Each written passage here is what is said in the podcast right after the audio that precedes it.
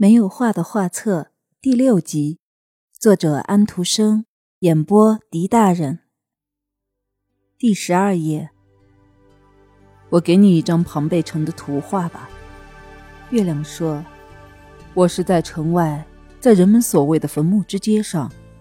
这条街上有许多美丽的纪念碑，在这块地方，欢乐的年轻人头上戴着玫瑰花。”曾经一度和拉齐斯的美丽的姐妹们在一起跳过舞，可现在呢？这儿是一起死的沉寂。为拿波里政府服务的德国雇佣兵在站岗，在打纸牌、掷骰子。从山那边来的一大群游客，由一位哨兵陪伴着走进这个城市。他们想在我明朗的光中看看这座从坟墓中升起来的城市。我把熔岩石砌得宽广的街道上的车辙指给他们看，我把许多门上的姓名以及还留在那上面的门牌也指给他们看。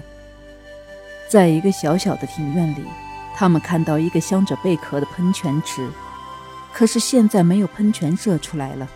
从那些金碧辉煌的、有古铜色的小狗看守着的房间里，也没有歌声流露出来了。唉。这是一座死人的城，只有苏威山在唱着他无休无止的颂歌。人们把他的每一支曲子叫做新的爆发。我们去拜访维纳斯的神庙，它是用大理石建的，白得发亮。那宽广的台阶就是它高大的祭坛。新的垂柳在圆柱之间冒出来，天空是透明的、蔚蓝色的。漆黑的苏威山成为这一切的背景。火不停地从它顶上喷出来，像一株松树的枝干，反射着亮光的烟雾，在夜的寂静中漂浮着，像一株松树的簇顶。可是它的颜色像血一样的鲜红。这群游客中有一位女歌唱家，一位真正伟大的歌唱家。我在欧洲的第一等城市里看过她受到人们的崇敬。当他们来到这悲剧的舞台的时候。他们都在这个圆形的剧场上的台阶上坐下，正如许多世纪前一样。这儿总算是有一块小的地方坐满了观众。布景仍然像从前一样没有改变，它的侧景是两面墙，它的背景是两个拱门。通过拱门，观众可以看到远古时代就用过的那幅同样的布景：自然本身，苏伦多和亚马尔菲之间的那些群山。这位歌唱家一时高兴，走进这幅古代的布景中去，唱起歌来。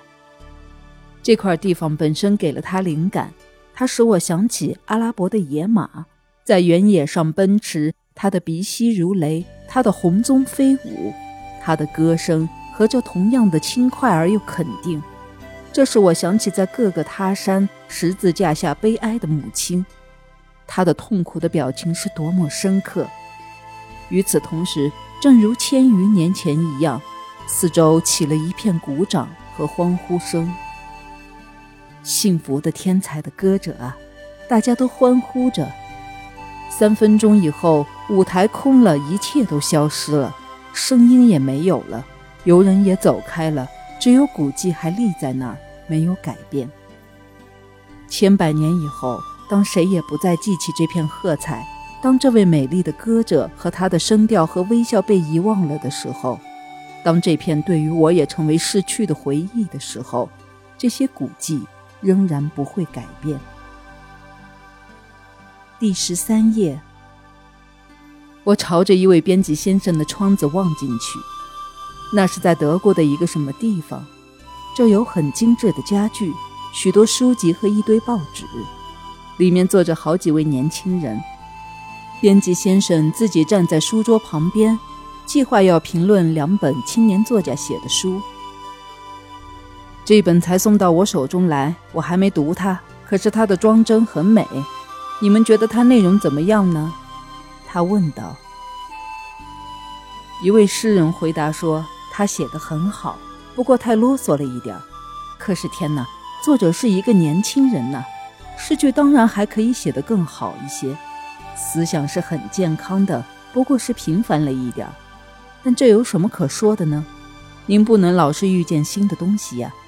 你可以称赞他一下，不过我想他作为一个诗人不会有什么成就的。他读了很多的书，是一位出色的东方学问专家，也有正确的判断力。为我的家常生活感言写过一篇很好的书评。我们应该对这位年轻人客气一点。另一位先生说：“这不过是一个不折不扣的糊涂蛋。写诗最糟糕的事情莫过于平庸乏味，他是不能突破这个范围的。可怜的家伙，他的姑妈却以为他了不起呢。编辑先生为你新近翻译的一部作品弄到许多订单的人正是他。好心肠的女人，我已经简略地把这本书介绍了一下，肯定他是一个天才。”一件值得欢迎的礼物是诗坛里的一朵鲜花，装帧也很美丽。可是另外那本书呢？我想作者是希望我买它的吧。我听到人们称赞过他，他是一位天才，你说对不对？大家都这么喊。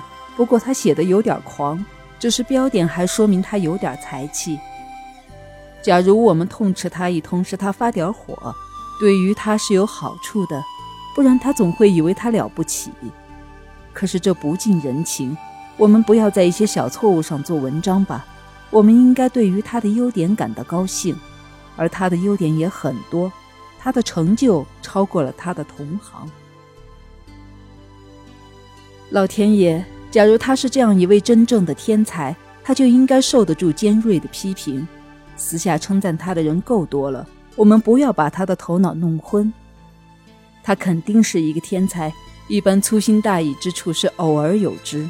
在第二十五页上，我们可以看出他会写出不得体的诗句，那儿可以发现两个不协调的音节。我们建议他学习一下古代的诗人。人们都这么讨论着，我就走开了。月亮继续说道：“我向那位姑妈的窗子望进去，那位被称赞的。”不狂的诗人就坐在那儿，他得到所有客人的敬意，非常快乐。我去找另外那位诗人，那位狂的诗人，他也在一个恩人的家里和一大堆人在一起。人们正在这里谈论着另一位诗人的作品。他们说道：“我将也要读读你的诗，不过老实说，你们知道，我是从来不说假话的。”我想从那些诗里找不出什么伟大的东西，我觉得你太狂了，太荒唐了。但是我得承认，作为一个人，你是值得尊敬的。一个年轻的女仆在墙角边坐着，她在一本书里面读到这样的字句：“天才的荣誉终会被埋入土里，只有平庸的材料获得人称赞。”这是一件古老古老的故事，不过。这故事却是每天在重演。